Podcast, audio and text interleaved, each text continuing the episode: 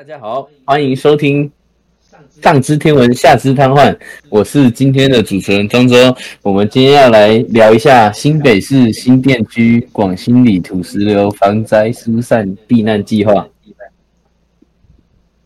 那让我们邀请今天的来宾，来自新店区的专业学者尤碧红、主持人好，大家好。李玉成，主持人好，大家好。还有我们广兴里的中干叔刘伯良，大家好。好。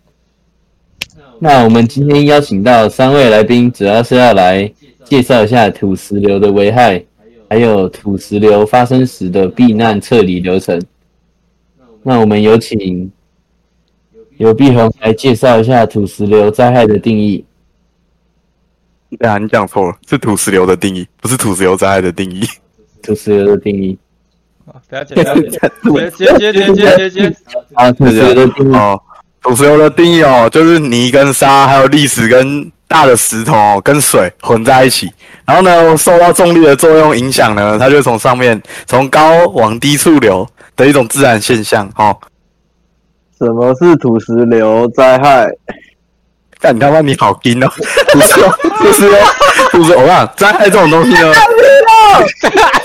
怎样啦？啊，你请说，你请说。哦，土石土石流，土石流它是一种自然现象啊，就是它只要不危害到人人命哦，或者是建筑物啊、公共建设，这个都都叫做自然现象。但当当它一危害到这些东西的时候，造成生命或财产的损失，我们才可以说这个叫做土石流灾害。哦，所以说土石流跟土石流灾害是不一样的东西，就对了。哎，他们两个是两码子事。对 OK。但我昨天在 Google 查到土石流也被称为天然混凝土，是有是真的。那我觉得土石流这种东西，只要不危害到人，其实都还好。因为我觉得它就只是一种大自然一种释放能量的一种现象而已。哦，那它跟今天我早上炸马桶的是一样的东西吗？是觉得以性质来讲，说是蛮性质来说是一模一样的东西，但你的想法可能有点脏。但是我的有玉米粒，那那就表示你有历史，有玉米粒。这就表示你们，对啊，这就表示你们昨天有吃玉米啊。八方云集的玉米锅贴。那聊完灾害的定义，那土石流的灾害有哪一些？土石流的灾害有哪一些？啊，会造成哪什么灾害？例基本上的破坏啊、财损啊、人损之类等等。哦，像是他我是觉得是倒光这种，这算这算。哦，就像小林村灭村啊，真主不见啊，对不对？那个那个就是土石流，这就是土石流啊。对啊，直接盖起来啊。槟榔树那个。啊，对啊，毕竟人家槟榔树浅根，虽然可以赚钱，但对水保是真的不太好。虽然我是不太喜欢吃槟榔啊。六的五十，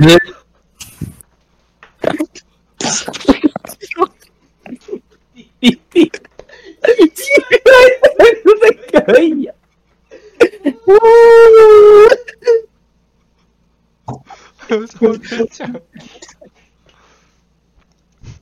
哦，哎，我们请啊，土石流发生避难车辆流程。是 我们要请中干叔讲解一下广兴里的避难讲一个震惊的，讲一个震惊的。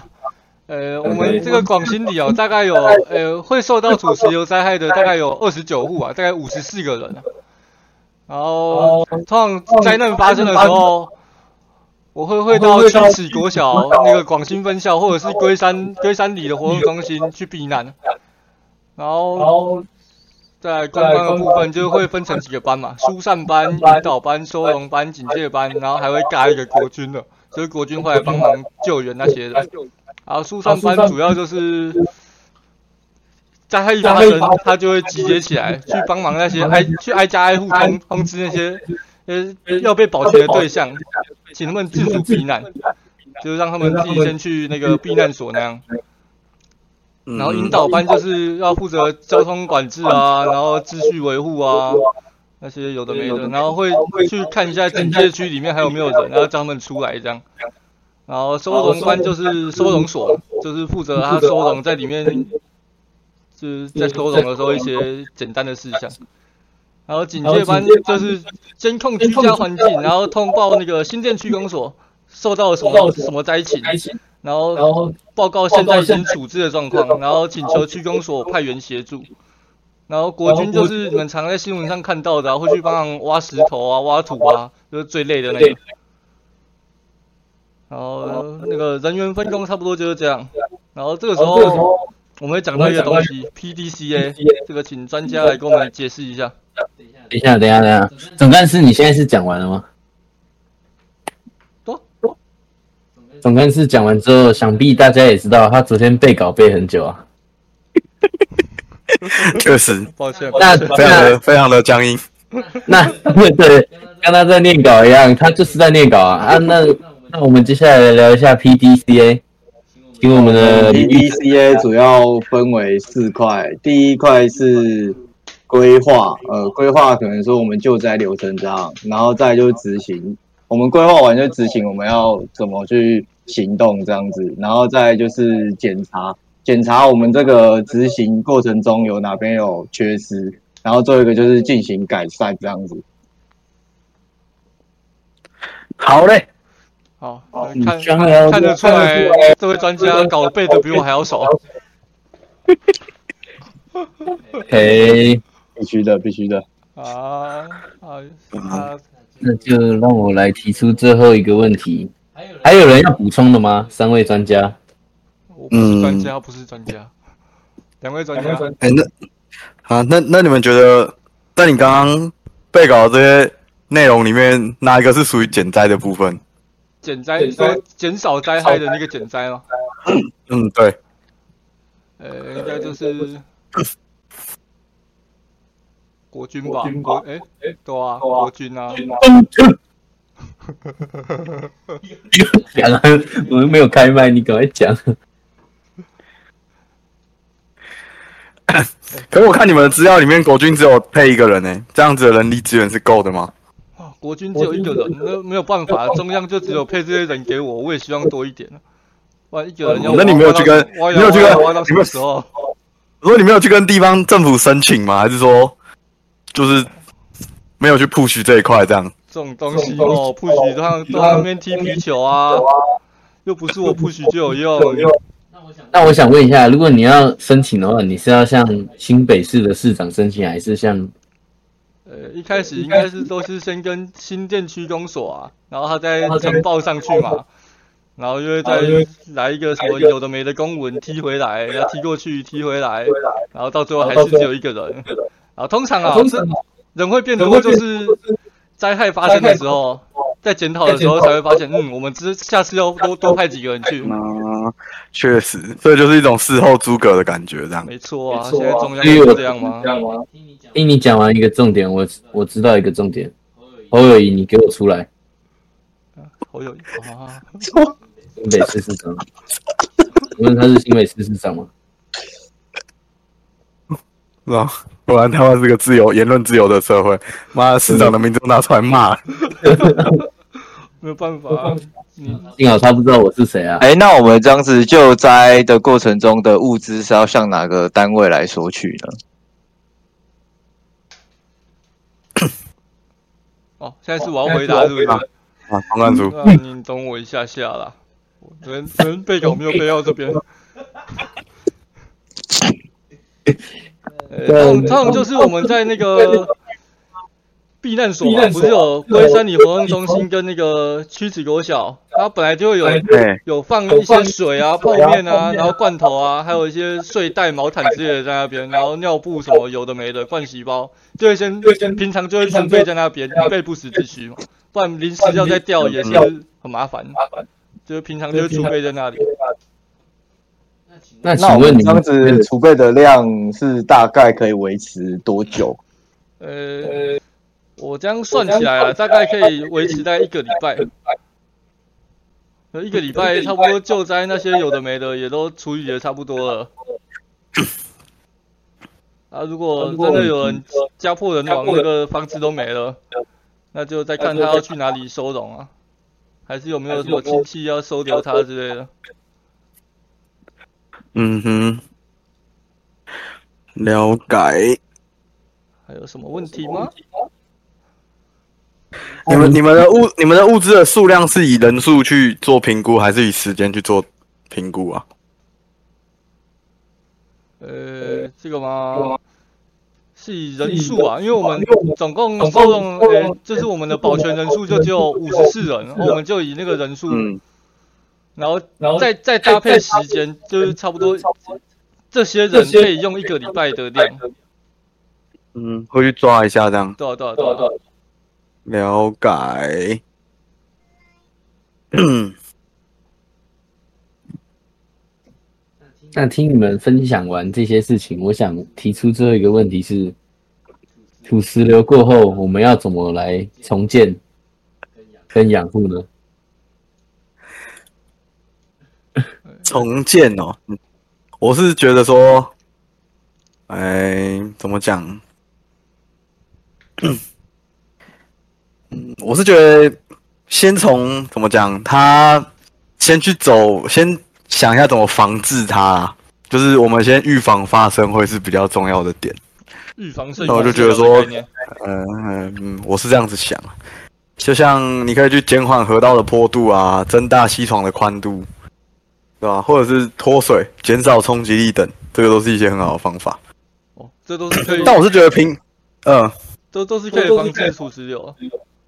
那对啊，就像在最上游的地方，我是觉得说可以去做到土石减量，对啊，因为可是其实我是觉得在这一块好像比较少人在做啊，这个可能要问总干事，他会不会去上游段去看一下，或者是说什么之类的，这我就不太清楚了。呃，通常这个要做的话，也是要一段时间啊，不是说短时间要做就能做的。啊，一般一般说真的，真的也很少在做这种事情，通常都是事情发生之后，所以这个就要检讨我们的事前准备。嗯哼，这一块就是够好的地方。对啊，对啊，对啊。那说到事前准备，卡一个大的，等一下，说到事前准备，你们要怎么来预防土石流的发生呢？预防吗？刚刚讲的那些吧。像土石减量是，嗯，土石减量就是这这个是一个大方向啊，对吧？像你可以去上游检查，就是它的发生段的地方，就是上游，你可以去裂裂缝的填补啊，然后去看他们的石头啊，或者是木头有没有就是大很大量的堆积在那边。对，因为从上游下来的话，他们那个位能，他们那样冲下来的那个能量会很大，所以这样子就会一直带下来。所以我们先把原本在上游的石头那些的移到下游吗？还是要挖去哪里？对，我是觉得可以放到放到对，可以放到下游的地方。对对对，让它的位能不要这么大。不然就是上游可以做那个什么坡面的导水、导排水，这个也蛮重要，我觉得。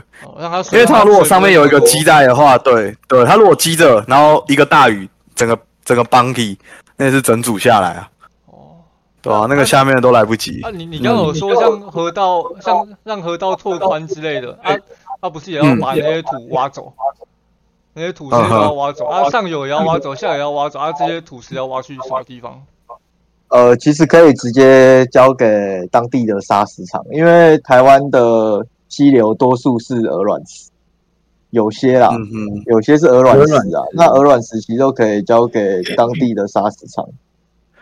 去做加工，对对对对对对对，所以就是要一个重点，就是不行在新店区的山里面啊，挖呀挖呀挖，是这个意思吗？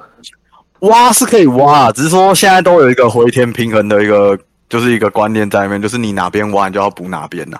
理论上是这样子讲，除了就是要这个这个要就这，呃，不然这这种就就是真的是要请技师。去算那个土方的量，然后去做评估，才有办法去得到确切的那个应对的措施。嗯哼，所以这也算是一个比较环保的做法。嗯，回填的部分吗？因为刚刚讲到的都是把石头、把土挖走，然后还有其他方法吗？如果没有不太好挖、不好施做的话，你说上游的部分吗？呃。都我等于应该上游会比较比较难去做这个。嗯哼，你说最理想的状态是那边都不要住人，那没有办法啊，他们家住那你在那边啊，你师做，哦，其实这种不要住人这个东西是很理想，没有错。当然你要别人签签签那个居住地，实际面这太可惜。这一块是真的不好搞啊。还有一些钉子户，你们要怎么解决，对不对？懂啊，跟人有关系的问题都是大问题。真的，那其实土石流这么多，你们对于种植槟榔树的影响大不大？很大、啊，因为槟榔这么浅根的东西，虽然说它可以维持很多在种植的一些家庭的生计，可是说他们对环境的影响是真的蛮严重的。哇还是如果如果我我呃，你们就你们了解，现在种植槟榔的户数多吗？我是觉得应该还是不少啦，那就因为嗯如果因为其实新店的山区也蛮多片的，都都是整片的，对吧、因为我我在想，应该是因为以前水保没有管到这块啊，因为水保是后比较后面才会爬才才才抬头的意思，所以说我是觉得这块政府应该还是要控管这个的量啊。而且我觉得这种如果这个前这几年政府是林务局有要求啦，就槟榔树跟就两棵槟榔树中间是还要再种一些比较深根的一些植物啊。不要让它整片都是浅根的这样子。对对对对对，我想说，如果如果种植槟榔的户数不是那么多的话，可以就整片都不要种啊，然后帮他们做一些就业辅导，让他们有其他工作做，也不至于饿肚子这样。就应该说是这样子讲啊。如果他们种槟榔的的收入很高的话，他们不会想要去做其他事情啊，对吧？对，因为槟榔是暴利，我记得没错的哈。嗯，确实。因为因为就就我就我看来，现在路上槟榔摊真的是有在减少，不不像之前这么多。因为吃槟榔的人也我是觉得一方面是因为对基层的那个吧，教育上他们都会宣导这种吃槟榔会口腔癌啊，或者是什么对身体有健康的一些疑虑的问题，所以吃的人就会越来越少，这样对吧？所以就是有供供供需的问题嘛，就是有还是有人需要嗯才会才会有人种槟榔，嗯哼，还是我们直接没错立法槟榔违法，直接把它列为什么品？那那题外话，在座的三位有人吃槟榔吗？我不喜欢，总干事不要再骗人了。你不我也没有，我也没有到很喜欢呢、槟榔真的超臭，我真的不喜欢。我知道还是不要你不喜欢槟，那你喜欢槟榔西施啊？难怪，现在槟榔其其实槟榔树这个议题哦，影影响的层面已经有点太广了，因为包含到刚刚所说的槟榔西施这一块，因为这已经算是一整个产业链。你说要要改的话，牵一法就直接动全身会影响到太多人哦，影响到太多人的生计。对对对，嗯太麻烦，这个也是不好搞的一块。所以还是要回归到水土保持的方向来做。我觉得是要去控管了，不然中南部比北部还要严重。确实，确实。多、啊，啊，那如果都讨论完的话，我们要来做个 ending 啊。还有还有人要做补充的吗做一个没了吧 happy ending，happy。？ending，那有主有主持人，我要来做做 ending 了。哎，你请。OK，好，谢谢大家收听今天的上知天文下知谈话，我是主持人霍金，谢哎，谢谢大家的收听，谢谢哎，谢谢，下课了，谢谢。拜大拜。家，那个打 iPad 啦，我操！枪开枪开枪开枪！